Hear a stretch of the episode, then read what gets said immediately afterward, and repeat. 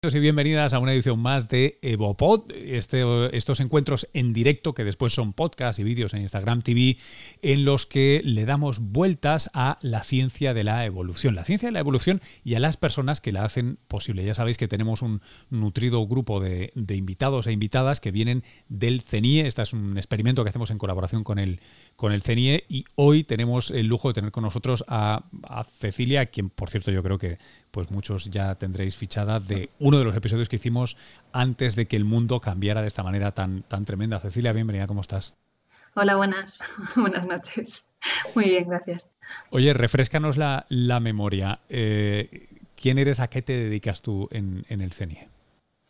Bueno, yo formo parte del grupo de antropología dental del CNIE, dentro del equipo Atapuerca, el equipo de investigación de Atapuerca, y el trabajo que realizo eh, está dentro de la línea de la histología dental en concreto para el estudio del dimorfismo sexual, que son las diferencias que existen entre los machos y las hembras dentro de una población. Eh, es decir, que va de dientes y de comparar a hembras y, machos. Una cosa que me pasa cuando hablo con, con, personas que sois expertas en dientes es que siempre me quedo alucinado de las cosas que no sé en este mundo. Porque lo que le sacáis a un diente Sí, sí, sí, se puede sacar mucha información de un diente. Es, tremendo. Em, por empezar por algún sitio, eh, preparando esto, me, pasaste un paper eh, reciente del Journal of, Human Evolution que me gustaría que lo comentaras, pero lo comentaras de la manera más divulgativa eh, posible. ¿qué, ¿qué, jugo le habéis sacado a estas, a estas muestras fósiles?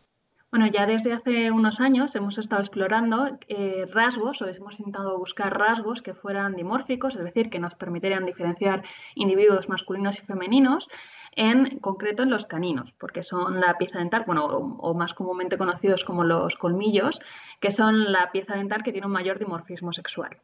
En este caso, eh, nos hemos centrado en el estudio de la histología dental, porque en el, como podéis ver en los primates, las diferencias que hay entre los individuos masculinos y femeninos son muy marcadas. Pero en el caso de los seres humanos, estas diferencias ya no existen o ya no son macroscópicas, por decirlo de alguna manera. No las podemos ver a simple vista. Por tanto, tenemos que pasar a una herramienta que nos permite ver a nivel de micras y que nos permite ver además la estructura interna para poder apreciar esas diferencias. En concreto, lo que en trabajos anteriores lo que hemos hecho es estudiar cómo son estas diferencias en humanos modernos, porque son muestras que podemos controlar, sabemos qué individuos eran mujeres y qué individuos eran hombres, y posteriormente lo que hemos hecho es aplicar estos, los resultados que hemos tenido estos primeros trabajos a la muestra de cima de los huesos. Esto es especialmente interesante porque la muestra de cima de los huesos se compone de individuos jóvenes, individuos subadultos, antes de la adolescencia, individuos que no han superado la adolescencia, y por tanto estimar el sexo de esta, de esta muestra es un desafío, ya que muchas veces, por ejemplo, si estudiamos el coxal, el cráneo o la mandíbula, que son las piezas que tradicionalmente se utilizan para, estimar el sexo, tenemos la dificultad de establecer si ese individuo es grácil por ser una mujer o si ese individuo es grácil por ser joven. En, el en cambio, los dientes eh, se forman pronto. En el caso de los caninos, a partir de los seis años, ya están formadas las coronas de los caninos permanentes y, por tanto, nos permiten estimar el sexo incluso en los individuos más jóvenes. Por tanto, era especialmente interesante en este caso. La, cosa que me llama la atención es, eh, claro, yo eh, estoy acostumbrado a pensar que las diferencias anatómicas entre machos y hembras eh, se deben sobre todo al periodo de la adolescencia, ¿no? De, la madurez. O sea, que hay hormonas sexuales ahí, pero claro, tú me estás hablando de diferencias que son, que son previas previas, sí, seguramente puedan tener, bueno, no se sabe muy bien cuál es el origen. Sí está claro que hay una influencia genética clara, hay muchísimos estudios que se han hecho con individuos que tienen diferentes anomalías cromosómicas o genéticas asociadas a los cromosomas sexuales y lo que se ha visto es que esas anomalías, que suelen estar asociadas con tener un cromosoma X o un cromosoma Y demás, como ya sabéis, las mujeres somos XX y los hombres somos sois XY, entonces, el tener un cromosoma X de más o un cromosoma Y de más o de menos afecta a cómo aparecen los tejidos dentales representados en, la dentición. Por tanto, se sabe que por un lado hay una influencia genética. Por otro lado, también se ve que, las hormonas sexuales afectan a, los tejidos dentales. En un inicio, en la formación del diente, quizás pueda tener cierta influencia una pequeña pubertad que se produce al, nacer en los niños debido a las diferencias hormonales que se producen cuando eh, ese individuo deja de tener la influencia hormonal al estar ligado a la madre. Cuando nacéis los chicos, estáis secretando testosterona para compensar los estrógenos que recibís de la madre. Sin embargo, en un momento determinado, esos estrógenos desaparecen y tenéis un pico de testosterona. Hasta que lo reguláis, es hay una especie como de, le llaman una adolescencia, una primera adolescencia en pequeñito, y entonces quizás ahí pueda estar el origen hormonal de estas diferencias. No se sabe muy bien cuál es lo que está por ahora influyendo más, o por ahora hay varios estudios haciéndose, pero no está completamente claro y seguramente sea una influencia de ambos factores, cada uno en su medida. Oye, y, esa diferencia eh, es, obvia a tus ojos, pero ¿cómo la puedo ver yo? ¿Cómo, son distintos los colmillos de una hembra de los de un macho? Bueno, realmente para ver las diferencias nos tenemos que ir ya a una escala microscópica, porque a una escala macroscópica... No, son colmillos de Drácula versus... No, no, para nada. Ah, de hecho, ya hace mucho en la base de nuestro árbol filogenético esas diferencias dejaron de ser tan marcadas. Ya, por ejemplo, los Agelanthropus, eh, Ardipithecus o los Australopithecus ya no se veían de manera tan marcada, seguramente porque la función que cumplían los colmillos, que era la defensa, o más que la defensa, la amenaza, pasaron a cumplirla las armas. Ya no, no enseñaba los dientes para amenazar, sino con enseñar un buen cuchillo, una buena herramienta lítica, lo tenías solucionado. ¿no? Sin embargo, esas diferencias persisten a nivel microscópico y por eso tenemos que utilizar herramientas como el micro-CT para poderlas valorar.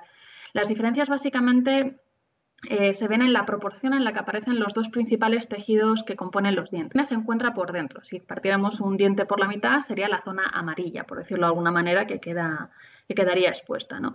Las mujeres tenemos un, mayor componente esmalte, un esmalte relativamente más grueso que los hombres y los hombres, sin embargo, lo que tenéis es una estructura dentina más, más potente, con mayores dimensiones. Seguramente una retención de, ese rasgo vestigial que era antes el, canino. ¿no? Al tener caninos más grandes necesitáis una estructura más potente para sujetarlos.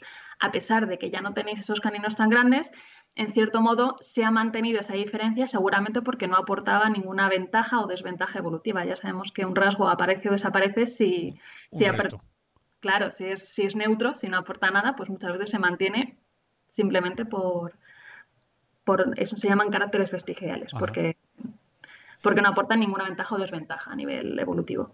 Y en, en fósiles en, nuestro linaje. Tú hablabas ahora de, muestras de la cima de los huesos. ¿Qué, sí os ha permitido hacer el estudio de, este, este estudio comparativo? Bueno, hay muchos trabajos hechos sobre dimorfismo sexual con la muestra de cima de los huesos, principalmente porque es prácticamente, eh, bueno, ahora quizás ya con la muestra de Mona Lady también se puede hacer, pero prácticamente es la única muestra fósil que te permite hacer estudios de dimorfismo sexual. Para hacer este tipo de estudios necesitas tener una muestra amplia, no vale tener dos individuos porque no sabes, no puedes comparar, comparar o ver la variabilidad que hay interna con dos individuos. Sin embargo, una muestra como la de cima de los huesos, con más de 7.000 restos fósiles, por lo menos 28 individuos representados, sí que te permite hacer este tipo de estudios. Entonces, habían hecho muchos estudios, sobre todo en base al cráneo, la mandíbula o incluso José María Bermúdez de Castro también había estudiado los dientes, pero en el caso, por ejemplo, de los estudios del cráneo y la mandíbula siempre quedaba la coletilla de este individuo me parece grácil, pero es un individuo joven, ¿no? Entonces, no sabemos si aún le queda por desarrollar. En el caso de José María, había Cecilia, un, matiz para quien nos está escuchando, que, aunque parece obvio, pero por si acaso por centrarlo, grácil robusto es literalmente lo que parece, ¿no? O sea, rasgos más ligeros, menos hueso. Menos marcados, claro. Las hembras por sentido común, pero bueno, si no, las hembras eh, tenemos rasgos más suaves, aparte de otra serie de rasgos morfológicos característicos, pero en general inserciones musculares más suaves, un tamaño más pequeño, en general de, de las estructuras óseas y bueno, y determinados rasgos característicos como por ejemplo puede ser el abombamiento de, la zona frontal, del cráneo, etcétera, ¿no? El problema es que muchos de estos rasgos empiezan a ser claros y evidentes una vez hemos superado la adolescencia. Por tanto, cuando tú tienes un individuo, por ejemplo, de 9 años, de 10 años o de 12 años, tú lo que no sabes es si ese individuo una vez haya superado la adolescencia iban a surgir esos rasgos a posteriori. Sobre todo a los chicos os cambian mucho la cara en la adolescencia, las chicas menos, para los chicos que os cambian mucho la cara una vez paséis la adolescencia adolescencia. Entonces, ellos sí que se habían hecho ya estimaciones sexuales, pero siempre quedaba la duda. Y había algunos individuos que directamente no se podía haber estimado el sexo de ellos porque eran jóvenes, los rasgos no eran eh, discriminantes, no podían decir con claridad si era un macho o una hembra, por lo tanto se habían quedado en la incógnita. En este caso, gracias al estudio de, con el uso del micro-CT, hemos podido ratificar esas estimaciones que habían dado autores previos, diciendo, no, efectivamente, tú habías visto que es grácil porque es una chica, no porque fuera joven, vemos los dientes, que no van a cambiar durante la adolescencia, y sigue diciéndonos que es una chica. Y luego, además, hemos podido estimar el sexo de los individuos más jóvenes. Esto nos ha permitido tener una idea más global de cómo era el dimorfismo sexual en esta población, es decir, cómo eran las diferencias entre los individuos masculinos y femeninos. Y he aquí un resultado bastante curioso del estudio, que es que lo que se ha visto es que el dimorfismo sexual es similar al que teníamos los humanos modernos. Y eso es algo chocante, porque tendemos a pensar que debía ser superior, ¿no? pensamos en que los machos tenían que cazar eh, presas más grandes, había muchas más eh, interacciones entre grupos, seguramente violentos en muchos casos, otros no, pero seguramente, por lo tanto, tendemos a pensar esa necesidad de que el individuo masculino fuera más grande. Pero muchas veces nos perdemos en, pensar cómo eran los individuos masculinos y no nos paramos a pensar cómo eran los femeninos a lo mejor los femeninos también eran grandes y por mm. eso las diferencias no eran tan marcadas, ¿no? Es que te, iba a preguntar, claro, porque esto normalmente parte de la idea de que eh, las hembras son más gráciles o, más pequeñas cuando eso si no tiene razón de ser no, tiene por qué ser ¿no? o sea todos los individuos pueden ser grandes y robustos en sus términos relativos Sí, ah, bueno, a mí me encanta. Yo creo que he tenido mucha suerte con, el, con mi línea de investigación, la línea que en un momento se me adjudicó en el, cuando empecé mi doctorado, porque creo que en el tema del dimorfismo sexual se da una problemática que se suele dar en muchas otras temáticas, pero en concreto creo que en este es especialmente marcada, que es el tema de tendemos a trasladar eh, las creencias o la visión actual a lo que era en el pasado. Entonces, siempre tendemos a pensar de que todas las hembras siempre tenían que ser muy gráciles, eran los machos los que según cazaran más o menos, porque eran los machos los que iban a cazar, eran los machos los que participaban en las interacciones entre grupos. Entonces, sí, tenían que ser grandes, pero ¿y las hembras? ¿Por qué una hembra no participaba en la caza? Porque una hembra no participaba en las interacciones entre grupos. Tenemos que pensar que eran grupos poblacionales de 12, 20 personas, con la mayor parte de, los individuos en edad juvenil, de menos de cuatro años, que es lo que caracteriza la estructura demográfica de este tipo de grupos. Por tanto, parece lógico pensar que si tú te planteas hacer una caza grupal, incluyas también a los individuos femeninos, porque te facilita mejor la caza. Seguramente esta necesidad de incluir en este tipo de actividades a los individuos femeninos hizo que también fuera necesario que fueran más grandes las mujeres. Aparte del hecho de que lo que también se ha visto es que cuanto más grande es una mujer en, cuanto a tamaño corporal, más fértil es y menos riesgos corre en, el menos mortalidad materno-infantil ahí a posteriori. Por tanto, cuando hay una disponibilidad de recursos, siempre las hembras en los primates tienden a aumentar su tamaño ya que les eh, da una ventaja frente, frente a otros individuos a la hora de poder amamantar, a la hora de sobrevivir al parto y a la hora de poder tener más crías y sacarlas adelante. Entonces, creo que todo esto en, su conjunto encima de los huesos hizo que, el tamaño, seguramente serían hombres muy robustos en comparación con los, con los individuos masculinos actuales, pero las hembras eran también más robustas y por eso se igualó la diferencia. Y eso me parece muy interesante porque también te habla un poco de qué papel ellas cumplían en este tipo de, poblaciones. Porque el, contexto, eh, seguro que voy a simplificar de una manera brutal, ¿eh? pero si tiramos más para atrás en el tiempo, venimos de especies que más o menos está, está aceptado que son tienen un dimorfismo sexual, o sea que ellas son más gráciles, ellos son más robustos, de una manera, digamos que hasta los no especialistas veríamos claramente.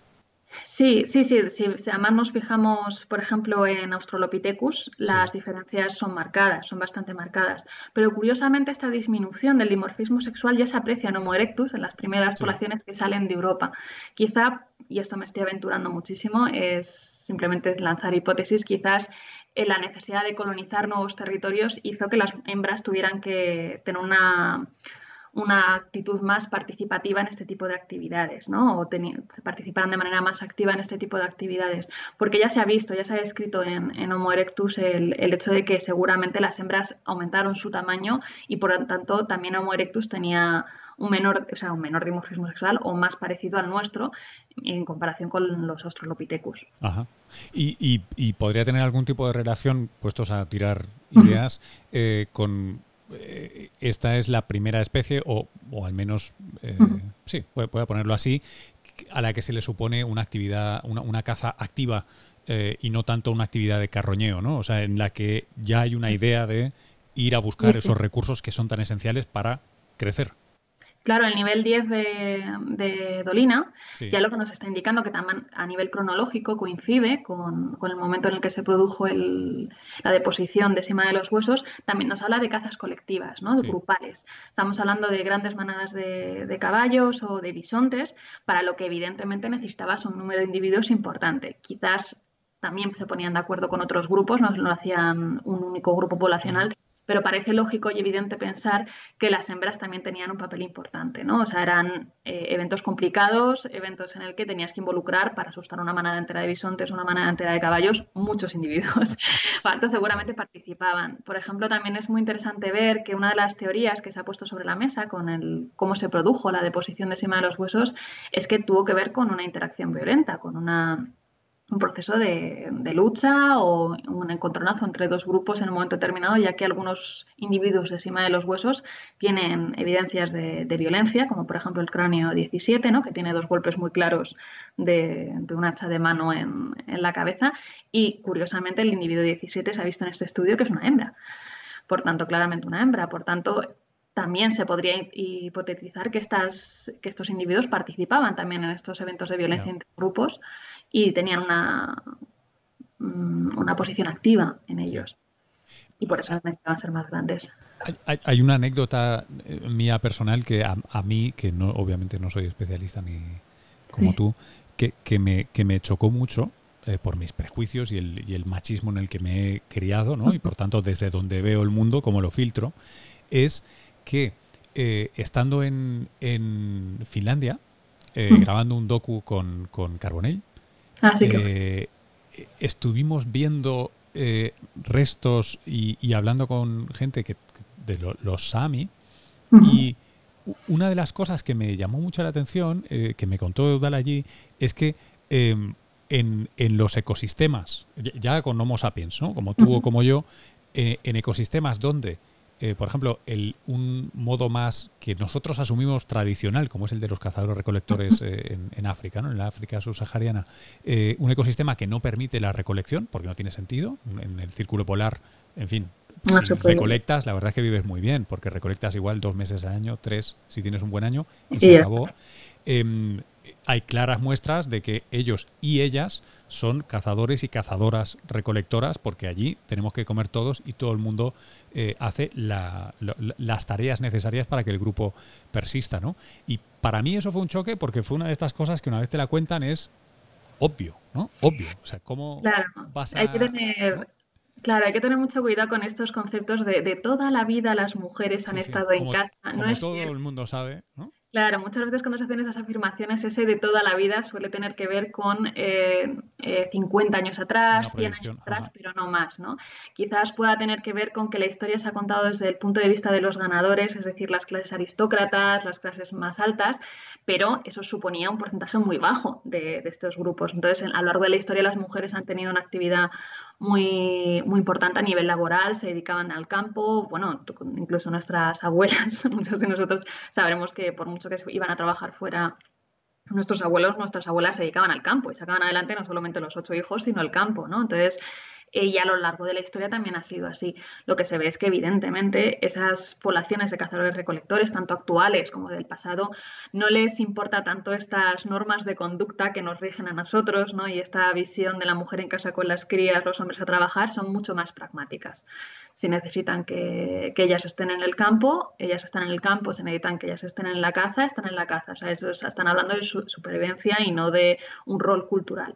Seguramente para estas poblaciones la necesidad de sobrevivir y conseguir recursos pesaba mucho más que, que la parte cultural, que seguramente tenía una parte importante en sus vidas, pero seguramente era más secundaria a, a esos roles de género seguramente no eran como la actualidad. Y eso es una cosa que, además es curiosa porque afecta a cómo se plantean los estudios de dimorfismo sexual en la actualidad. Yo he leído mucho el, a la hora de hacer este artículo y en trabajos anteriores esa visión que tenemos del neandertal yendo a, cazar el bisonte lanudo enorme, ¿no? Y la mujer en la casa con los dos o tres crías por detrás. Es como, pero ¿por qué tenemos esa visión, no? O sea, pues porque venimos de los científicos, también tenemos un bagaje cultural que nos pesa y en función de en qué época se haya hecho cada artículo, también tendemos a interpretar en base a lo que a lo que llevamos de serie nosotros, ¿no? Por ejemplo, si te fijas, buena parte de los fósiles, cuando no se sabe el sexo, se nombran como masculinos.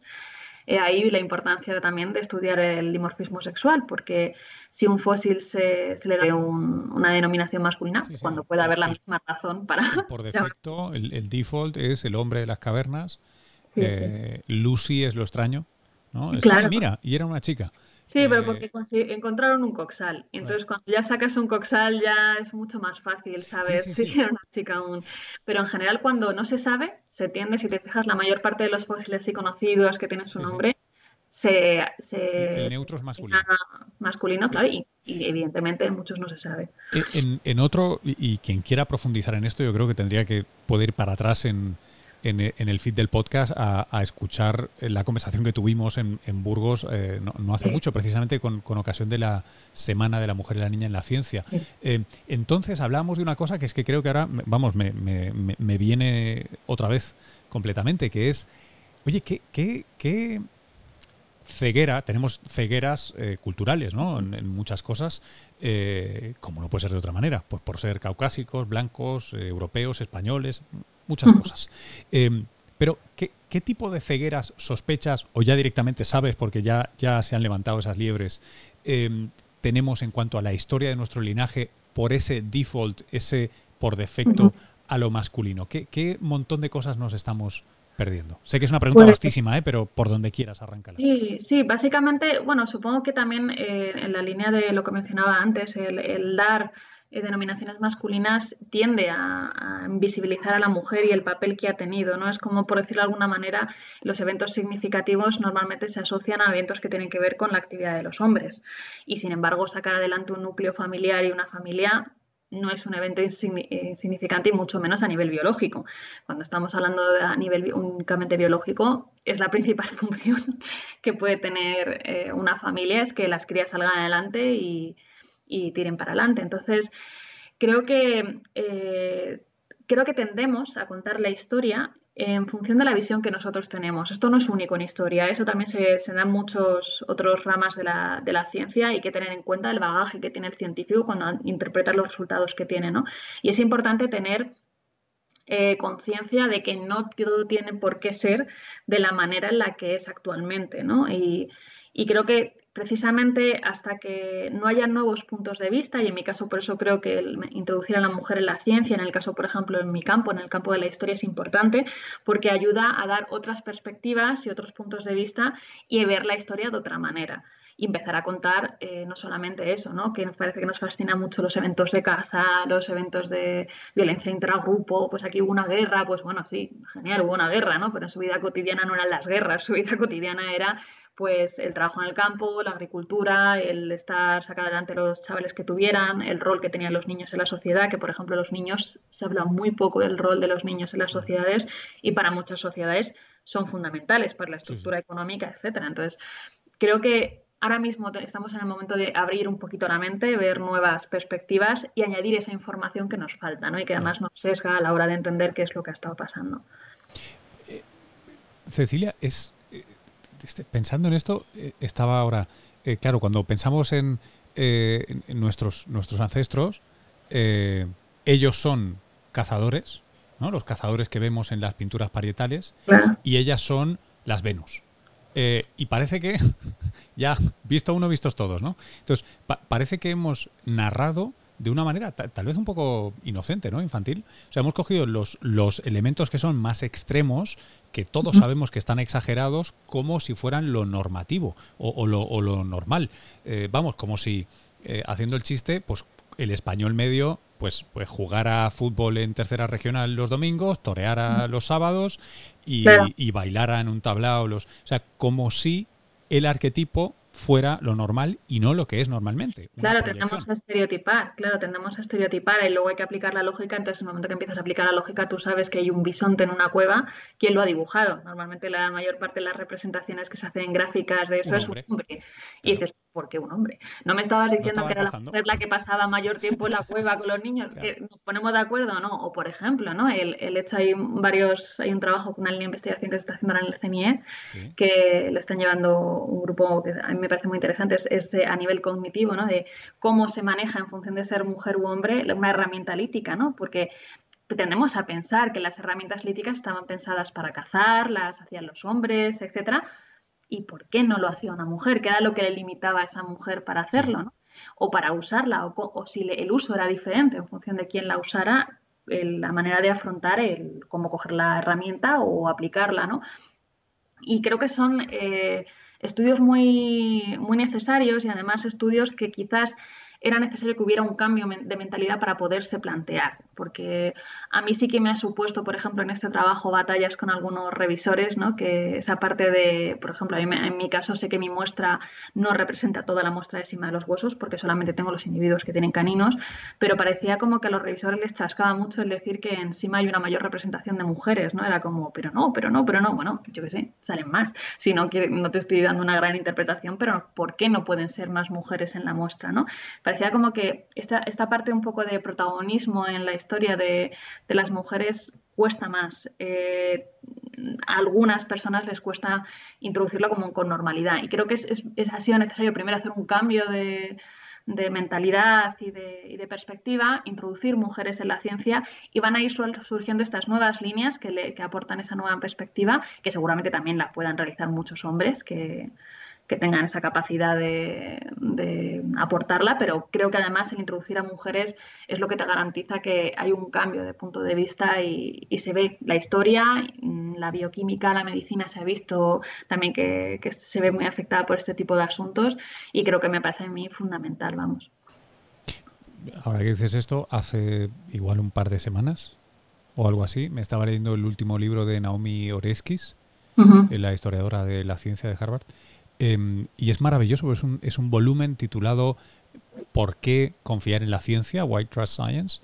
Em, y de hecho es un ensayo que, aunque no parece que va por ahí, de lo que habla es de, además de filosofía de la ciencia, historia de la ciencia, eh, habla precisamente del rol que juega la diversidad en ciencia para el buen devenir de la ciencia. Porque cuando tienes perspectivas de, de la escuela, no es que uno vaya, levante la manta y descubra la realidad, sino que, hay un proceso de consenso, de interés, eh, de, investigación dirigida, que cuando hay más diversidad, pues se descubren más cosas, ¿no? parece un poco blanco y en botella, pero... Y hay un sesgo, porque realmente lo que son los equipos anglosajones eh, tienen cierta ventaja a la hora de publicar en determinadas revistas. Yo he visto, por ejemplo, también mi aplicación, la aplicación de mi estudio tiene se liga con las ciencias forenses. He visto trabajos de, en ciencias forenses muy completos hechos por equipos indios que están en revistas con muy poco renombre o con muy poca proyección y que sin embargo hay otros trabajos hechos por equipos anglosajones con menos muestra, menos potentes, que están en revistas muy importantes. Entonces, también ese tipo de colectivos es importante, ¿no? Porque si ahora lo que estamos compitiendo a la hora de que un proyecto u otro consiga una financiación tiene que ver con dónde publicas, el no dar más valor a si el trabajo ha sido publicado por españoles, por indios, por chinos o por americanos, es importante, ¿no? Porque igual ser... Bueno, es que introduces un sesgo de perspectiva, la perspectiva que le puede aportar un indio a lo mejor desde su punto de vista a nivel cultural, de, de pues, sobre todo en historia, ¿no? de lo que pueda estar pasando en ese escenario, puede no tener nada que ver con la visión que pueda tener un americano. ¿no? Y eh, cortar el recorrido de esos grupos o limitarlo te quita mucha información que yo creo que es muy importante tener para poder hacer una buena interpretación global, holística de, lo que, de los resultados que estamos teniendo. Cecilia, te quiero hacer la pregunta que, os hago siempre al final, se, nos van los 30 minutos, em, que es la siguiente, es un divertimento, ¿eh? Mm. ¿eh? que es, si pudieras eh, frotar la probeta mágica y obtener esa técnica eh, maravillosa que te permitiría resolver un problema que tienes ahora y que es endiabladamente imposible, imposible a día de hoy, ¿cuál sería? Pues bueno, mira, en mi caso me encantaría poder tener un micro-CT que se pueda aplicar en individuos vivos, porque mi mayor limitación son las muestras forenses que vienen de cuerpos no reclamados y, por supuesto, la gente tiende a reclamar el cuerpo de sus hijos cuando son sobre todo niños. Entonces, Creo que para hacer un nuevo avance en, sobre todo en, la línea que estoy llevando ahora, que es hacer una nueva metodología de determinación sexual en, individuos infantiles, claro, necesito trabajar con, con, dentición decidua y evidentemente para aumentar la muestra viene muy bien o el, aumentar la muestra hacia individuos más jóvenes, menores de 12 años, etcétera. Claro, eh, en general, por las características que tienen las muestras forenses, no se da el escenario en el que tú puedas acceder a individuos de esas características y, por tanto, una alternativa muy buena podría ser hacer un, un TAC de muy buena resolución a un individuo vivo con el que con el que puedas luego trabajar con los datos. A mí, por lo menos, en mi línea me vendría estupendamente. por ahora no es posible. Los microTAC tienen mucha mucha resolución, pero también mucha, implica mucha radiación y evidentemente ningún resto vivo puede introducirse dentro. No se publica bien. No, cuando, no que... cuando irradias a niños, no, esos no, no, funcionan bien. jo, oye, qué, absolutamente interesante y, sé que es un vastísimo tema, sobre todo el de diversidad, género y, producción científica, al que es imposible hacerle justicia en, en 30 minutos, ¿no? Por no hablar de toda la investigación eh, dental que, llevas a, cabo. Pero me parece que como snack eh, puede, espero que resulte interesante a quien esté viendo esto y animo de paso a quien se quede con más preguntas y con tu permiso a que tenemos aquí nuestro nuestro ad de Twitter puesto aquí debajo, así que estaremos encantados de no solo estar ahora con vosotros en directo, sino además eh, responder preguntas y, en fin, los del CENIE sois muy enrollados siempre las que estén en mi mano responderlas, responderé todas. Qué bien. Cecilia, muchísimas gracias. Ah, gracias a ti. Pues nada, familia, eh, lo dejamos aquí. Eh, llegamos a nuestra media hora de, directo de EvoPod. Eh, recordaos que más tarde, ahora estamos en directo en Periscope, más tarde estaremos en Instagram TV y estaremos en cuonda.com barra evopod, allí como podcast de audio por si de repente queréis escuchar todo esto yendo al gimnasio, corriendo, ahora que hay gimnasios de nuevo, en fin, estos lujos del desconfinamiento. Muchas gracias por vuestra atención. Si os ha gustado, os ha parecido relevante, em, la manera de demostrar el amor aquí es compartiéndolo. Eh, vuestras redes, así llega más gente y más gente conoce las cosas bonitas que hacen Cecilia y todas las personas que trabajan en el, en el CNE. Gracias y hasta una próxima.